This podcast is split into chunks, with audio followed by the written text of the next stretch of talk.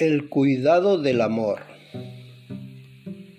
El amor es la mayor realidad de la existencia, pero cada realidad necesita ser cuidada. Por eso decimos que amor significa amar.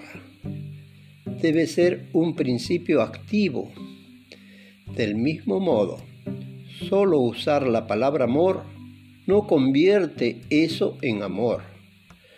Para que sea así, debes cumplir con tus responsabilidades.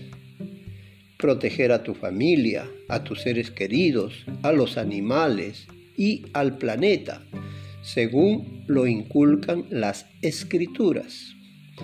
Debes enseñar los valores espirituales a tus hijos respetar y acompañar a tu pareja y servir a Krishna.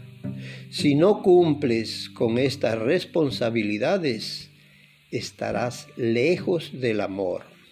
Si amas, debes cumplir primero con tus deberes como alma espiritual y siempre repetir Hare Krishna.